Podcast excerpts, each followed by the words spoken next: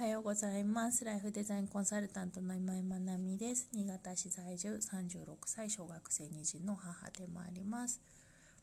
えっ、ー、となんかですね今日は調子が悪くて今何回か撮り直しているところです。なんか話してるうちに話してることがよく分かんなくなったり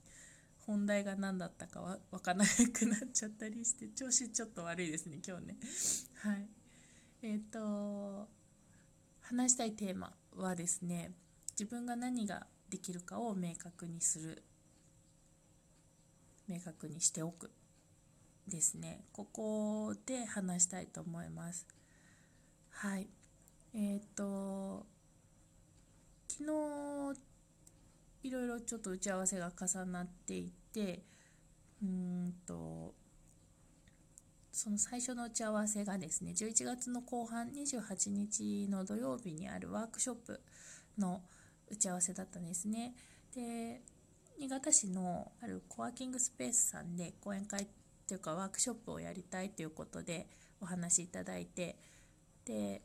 私がま講師兼ファシリテーターみたいな感じかなでそこあの担当させていただくんですけどその打ち合わせを昨日していましたでちょっとえっ、ー、と本題から外れるんですけどコワーキングスペースすごくいいところであの新潟市のえ、ー、とバイパスの名家インターを降りてすぐのところにケーズ電機っていう電気屋さんがあるんですけどそこの2階が今あのエンジョーライフクラブコワーキングスペースっていう名前で、まあ、他にもカルチャー教室とかなんかスポーツできるインドアスポーツみたいなバドミントンとか卓球ゴルフだったかななんかそういうのとかができるところでなんかすごかったですなんかあの本当田舎から都会に出てきた子みたいにして「わ ーわー」とか言って一人で一人でてか打ち合わせ一緒に行った方と「わあすごい!」とか言ってはしゃいでたんですけどでそのコワーキングスペースもすっごい素敵で私なんかこう広告とかで見てずっと行ってみたいなと思ってたんですけどなんせ場所見知りでですね初めての場所に行くのにすごく緊張するっていうタイプなのででなかなか行けなかったのであの打ち合わせで行けると思ってすっごいこう楽しみにしていてでもスペースもすごい良くてもう新潟市ってコワーキングスペースまだまだ少ないのであんだけの広さでしかも駐車場完備で新潟ってみんな車移動の人が多いのであの駐車場って結構必須だったりするんですけどあの駐車場もちゃんとあってでしかもねお値段が安いんですよ。1日いても1000円なんですよね。2時間で500円とかなのでもうなんか私ここ通うと思ってはい、一緒に行きたい方いたら声かけてください。一緒に行きましょうで黙々と仕事をするみたいな。なんかまあ聞きたいこととか聞きながらとかできるので。はい。なんかすごいいい場所でやっぱ場所がいいと仕事のクオリティも上がるしアイデアとかも生まれやすくなるしなんか自宅でこもって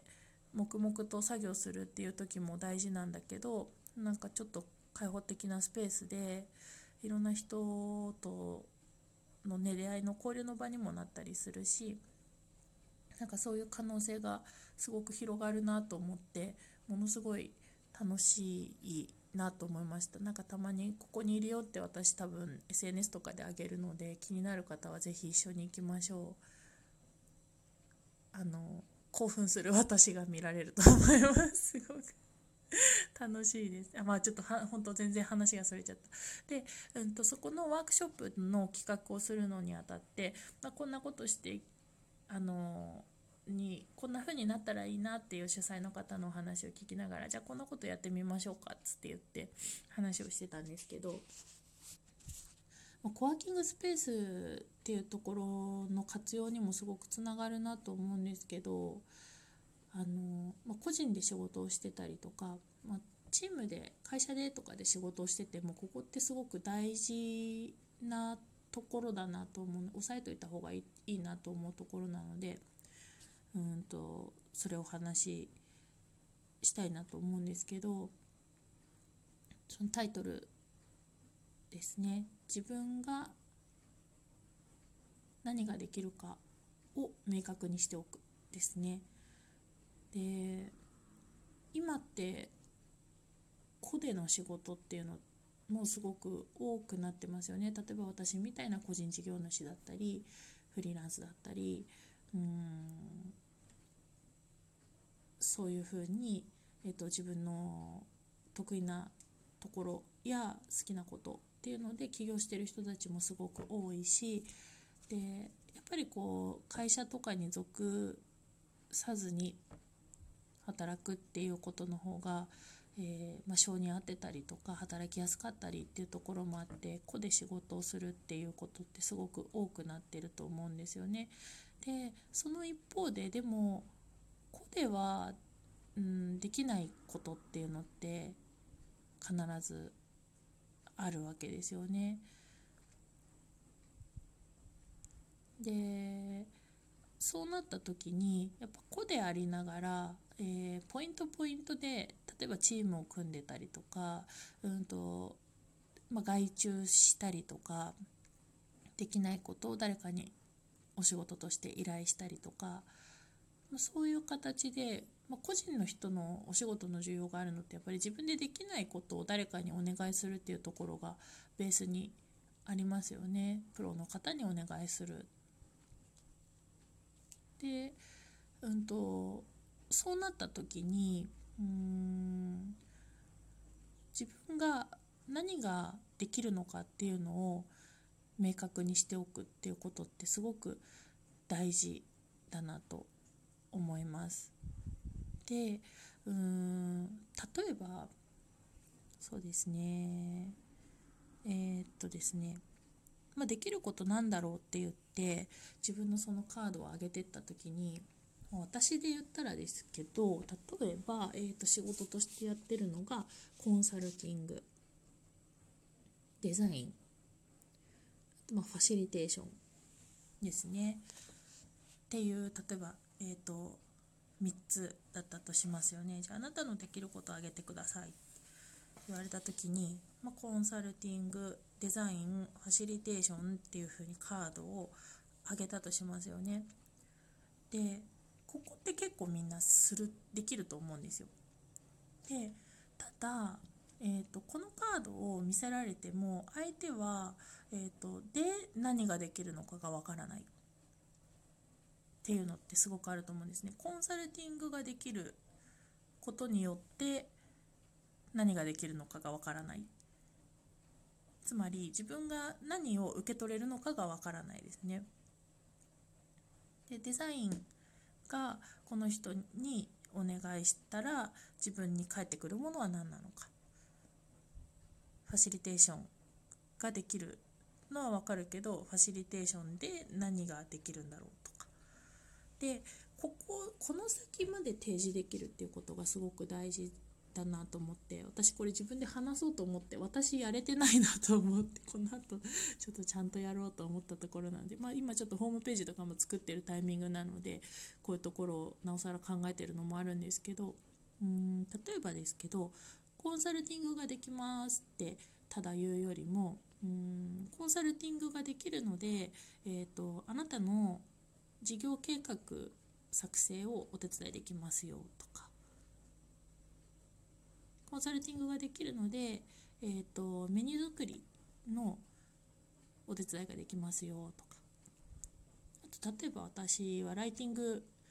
まあ、デザインと合わせてライティングとかもするんですけどライティングが得意なので、えーと、事業とかあなたのキャッチコピーを作ることができますよとか。うんデザインができるので、えーと名刺作成をあのお手伝いできますよとチラシデザインのができるとかパンフレットのデザインができますよとか、えーと、あとまあファシリテ、まあ、ファシリテーションはちょっとざっくりしてて、えーと、あまり伝わりにくいところではあるんですけどワークショップの、えーと、企画運営ができますよとか。っていうふうにそのできることによって何が渡せるのかっていうところまでをしっかり伝えられるようになっているといいなと思います。でこういうことが、えーと、例えばですけど、まあ、なんか異業種交流会的なところに出た時に、えーと、私は、えーとコンサルタントですデザインをしもしていますとかっていう自己紹介だけで終わってしまうのかうんと例えばこう企業初期の方のメニュー作りのお手伝いもできるコンサルティングですっていうふうにそこまで言えるのかで全然その自己紹介の濃度が変わってきますよね。しかも印象に残りやすいしあの何かを欲しいと思ってる人のアンテナにもそこがやっぱり引っかかりますよね。なんかこういう例えばですけど名刺作りたいなって思ってた時にデザインやってますだけだとデザインできるのかってところに、うんと、例えばあ名刺も作ってもらえるかなっていうふうに自分からこう引っ掛けに行ける人だったらいいんだけど、うんと全くアンテナに引っかからない人も中にはいるのであ名刺も作ってますとかっていう一言が入るとあ私名刺作りたかったんだみたいな感じでそこからご縁が生まれたりっていう風になっていくので自分が何ができるかっていうのを明確にしておくっていうのはすごく大事なことだなと思います。はい。それでは今日も素敵な一日となりますように。おしまい。